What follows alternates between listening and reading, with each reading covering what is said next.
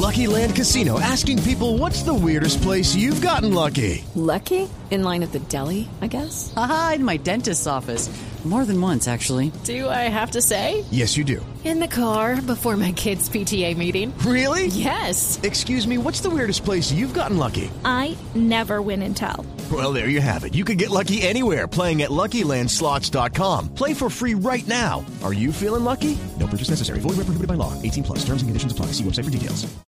Especiales del sábado en Blue Jeans presenta las cinco religiones más importantes del mundo. Bienvenidos.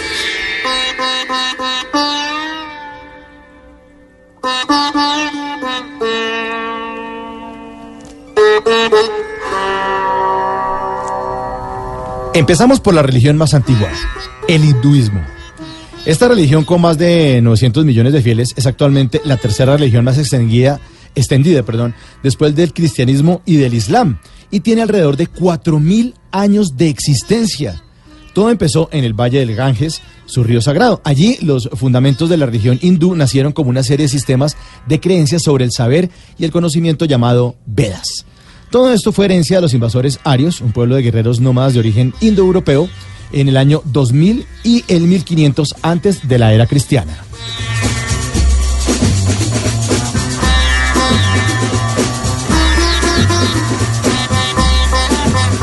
El hinduismo es una forma de vida que busca que la gente ponga más atención a la riqueza espiritual y no a lo material, ya que debemos estar a paz y salvo para entrar correctamente a lugares santos como el nirvana.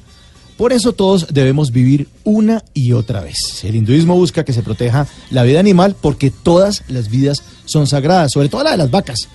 Por eso existen un lugar incluso como el templo de Eshnok, es un santuario para 600.000 raticas.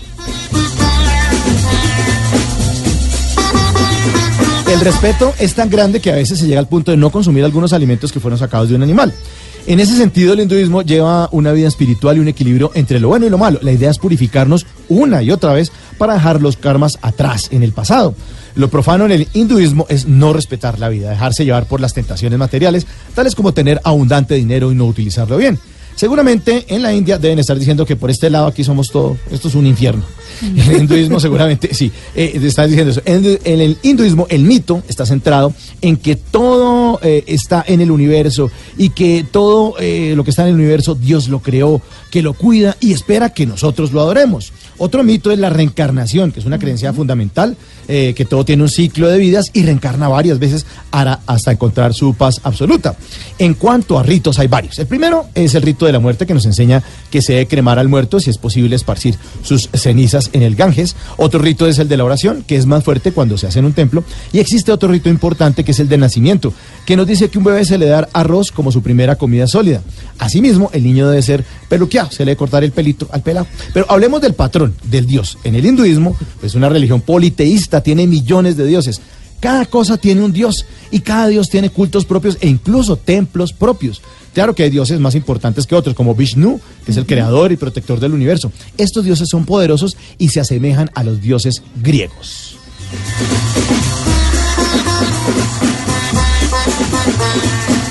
En cuanto a las celebraciones, eh, pues las más importantes eh, del hinduismo está visitar los templos. Hay que ir al templo para orar a los dioses, pedirles cosas como volverse más espiritual y no dejarse tentar por las riquezas materiales. En cuanto a patriarcas, pues no hay un fundador específico del hinduismo. Hay unos monjes eh, escritores que se internaban en las montañas y escribieron el Veda. Ellos lograron un alto nivel espiritual y se denominan brahmanes. Actualmente en el hinduismo, pues ocupa el tercer lugar de las religiones más importantes y está ubicada principalmente en la India, que es un país pobre después de la explotación de los británicos, quienes aprovecharon de las creencias hinduistas que no buscaban las riquezas materiales. Pero si lo suyo no es tener muchos dioses, lo invito a otra religión monoteísta cuyo dogma se basa en el Corán. آمين يا أخوان آمين رجال البلاد آمين آمين بيضوا حرار آمين بكار آمين يوم تالي آمين نوري الوالد آمين قال الحرام ولي عبد القادر آمين جلالي الله يوكلنا Mil trescientos millones de fieles llamados musulmanes siguen las enseñanzas de Mahoma desde hace 1500 años. Paz, igualdad, tolerancia y comprensión entre los seguidores del Islam.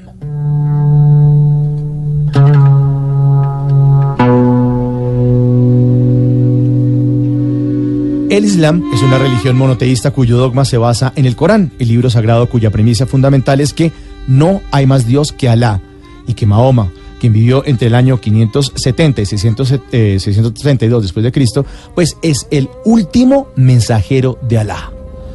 Esta religión no tiene identidad muy propia, tiene varios puntos e historias del judaísmo, lo que da lugar para que se den problemas entre estas dos religiones.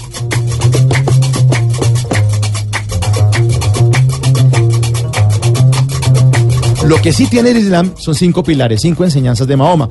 La primera enseñanza es creer en un solo Dios, o sea, son monoteístas. La segunda es hacer cinco oraciones diarias a distinta hora del día apuntando hacia la Meca. La Meca es la principal ciudad de la región de Hijaz que queda en Arabia Saudita. El tercero de los cinco pilares del Islam es dar limosna y sostener a los ancianos de la comunidad. El cuarto es el ayuno a manera de rito y el quinto es peregrinar a la Meca por lo menos una vez en la vida. Además, el buen musulmán, no debe tomar licor ni comer carne de cerdo, no debe tener más de cuatro mujeres, no debe adorar a ninguna imagen u objeto y debe tener como el SOAT, su circuncisión al día. Pero si lo suyo es la abstracción, cultivar la sabiduría, la bondad y la compasión, lo invito hacia lo más profundo de Asia Oriental para meditar al lado de Buda Gautama.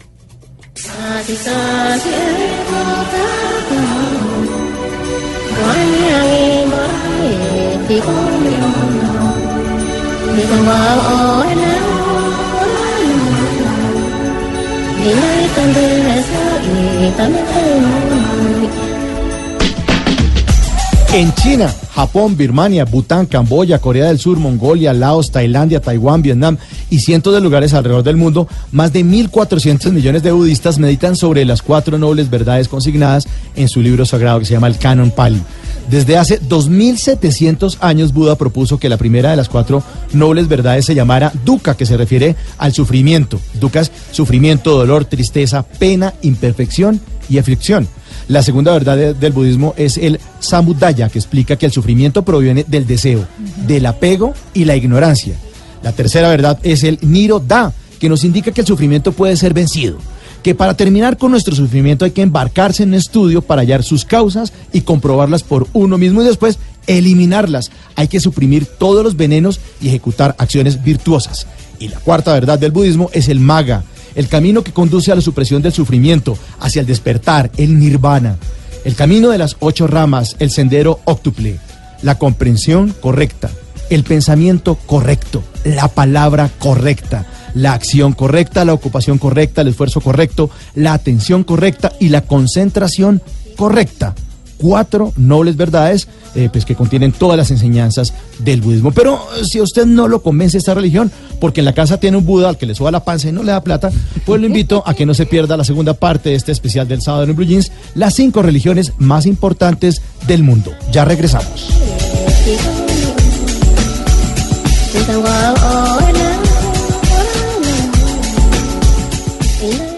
10 de la mañana, 42 minutos. Eh, bueno, estábamos hablando del especial, regresamos con la segunda parte del especial de acerca de, las religiones.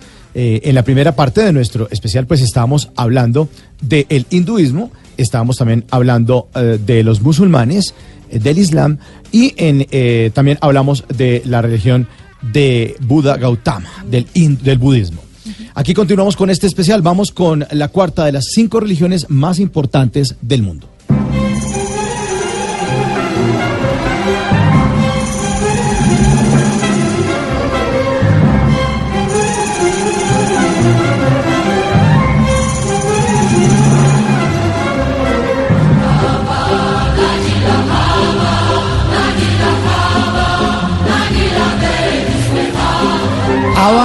Aba, Aba Nagila es una canción tradicional hebrea cuyo título significa Alegrémonos. Es el himno de una de las cinco religiones más importantes del mundo, el judaísmo. Esta es una de las religiones más antiguas y lleva sobre sus hombros gran parte de la historia de la humanidad. El judaísmo es una de las pocas religiones que tienen un origen completamente propio, ya que el cristianismo y los musulmanes, pues ya vimos en, en el segmento anterior acerca de los musulmanes, tienen varias partes y lapsos que pertenecían a los judíos. Una de las principales características del judaísmo es que son monoteístas, solo tienen un Dios. Este Dios es llamado Yahvé. Este Dios creó todo lo que existe en el universo y es amable y justo. su libro sagrado, la Torah, es el Antiguo Testamento de la Biblia cristiana. eh, ahí dice que los judíos deben cumplir las leyes de Yahvé que le dio Moisés en el monte Sinaí, los diez mandamientos. La lectura de las escrituras es un rito muy importante y lo hacen en su templo, la sinagoga. Los judíos tienen una amplia gama de celebraciones. El Nisan, Pascua judía, también llamada Fiesta de la Libertad o de la Primavera, que se celebra, en el que se celebra la li- liberación del pueblo judío de la esclavitud en Egipto y que este año lo van a celebrar dentro de ocho días, el 6 de abril. Otro muy importante es la circuncisión que se establece, con la que se establece un contacto con Yahvé. Los judíos además se la pasan eh, en fiestas muy bonitas como la pureza familiar, donde purifican a los integrantes de la familia eh, con una oración. También van por las calles recordando fechas pasadas y agitando plantas sagradas. Eh, y los dejamos descansar porque hoy es sábado, es el Shabbat, es el día de descanso de los judíos. Vamos a la siguiente religión.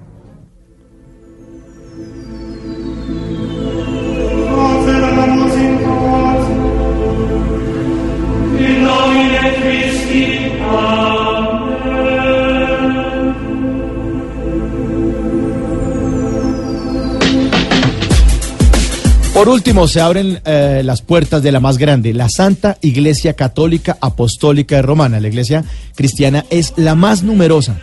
Está compuesta por 24 iglesias, la iglesia latina y 23 iglesias orientales. Además, 56 iglesias más se encuentran en completa comunión con el Papa y en conjunto todas se reúnen a más de mm, 1.200, 1.200 millones de fieles en todo el mundo. La Iglesia Católica es la única iglesia fundada por Cristo, encomendada por él al apóstol Pedro, a quien confió su difusión y gobierno junto con los demás apóstoles. Por ello se considera a sí misma como un sacramento, un signo de instrumento eh, de unión íntima con Dios y de la unidad de todo el género humano. La cabeza de la Iglesia Católica es el obispo de Roma, el Papa Francisco, considerado el sucesor del apóstol Pedro. A él no solo le obedecen los obispos, arzobispos, sacerdotes, frailes, diáconos, presbíteros, laicos o monjes, también lo sigue el 18% de la población mundial, 1.285 millones de católicos en todo el mundo.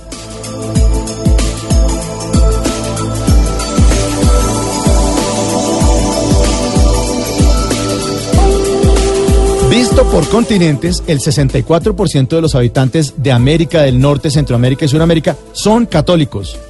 El 40% de los europeos son católicos. En África lo son el 20%, en Oceanía el 27% de población es católica y en Asia el 4%, es decir, 200 millones de asiáticos son católicos. Actualmente en América 63 de cada 100 personas creen en Cristo. Brasil es el país más católico del mundo con 172 millones de católicos, mientras que en Colombia hay 43 millones de católicos. De 2000 a 2014 hubo un aumento constante en el número de sacerdotes, pero en 2015 hubo un descenso. Actualmente hay 415 mil sacerdotes en el mundo, 5.300 obispos y 670 monjas.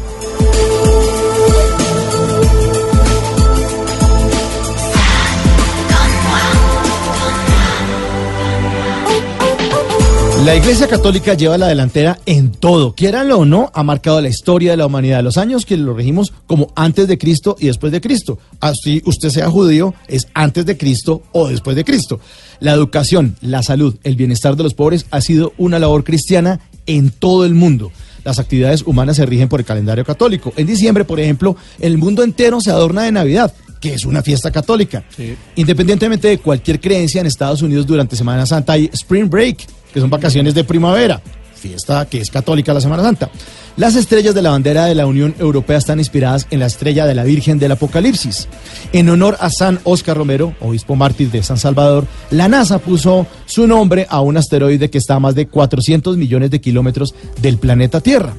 La mayoría de países del mundo bautizan o bautizaron sus ciudades, calles, avenidas, ríos, accidentes geográficos con nombres de santos que le pertenecen a la Iglesia Católica. Cada año hay 18 millones de católicos más que el año anterior. Durante solamente el pontificado de Pablo VI, la religión católica pasó de 600 a 700 millones de creyentes entre 1963 y 1978.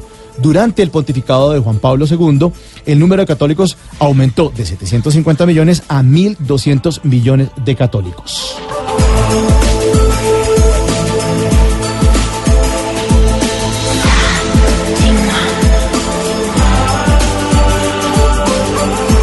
Y a pesar de las duras críticas eh, de su clero, pues la propuesta de amarse los unos a los otros es una consigna universal que ha soportado el paso de los años. Dos mil años ha soportado esta consigna, amarse los unos a los otros. Así que sea cual sea su creencia, eh, las 4.200 religiones que hay en el mundo coinciden en algo, en obrar de manera correcta para no hacerle daño a nadie, algo tan simple, tan, pero tan difícil, y si lo pusiéramos en práctica, pues seguramente no tendríamos que haber inventado el infierno. Ojalá esta Semana Santa pues nos coja haciendo cosas al derecho. Eh, ojalá que nos volvamos un calvario para los demás, que no ganemos indulgencias con Ave Marías ajenas y que por lo menos eh, no nos metamos de redentores para que no vayamos a salir crucificados. Hasta aquí este especial de los sábados de Blue Jeans, las cinco religiones más importantes del mundo. Este especial no hubiera sido posible sin los libros La historia, las creencias de Matthew Neal, las religiones del libro Judaísmo, Cristianismo e Islam de José Luis Vázquez Buró y el portal readerdigitalbooks.pro. Especial de los sábados de En Blue Jeans, las cinco religiones más importantes del mundo. Blue Radio, todos los derechos reservados 2019, podéis ir en paz. Amén.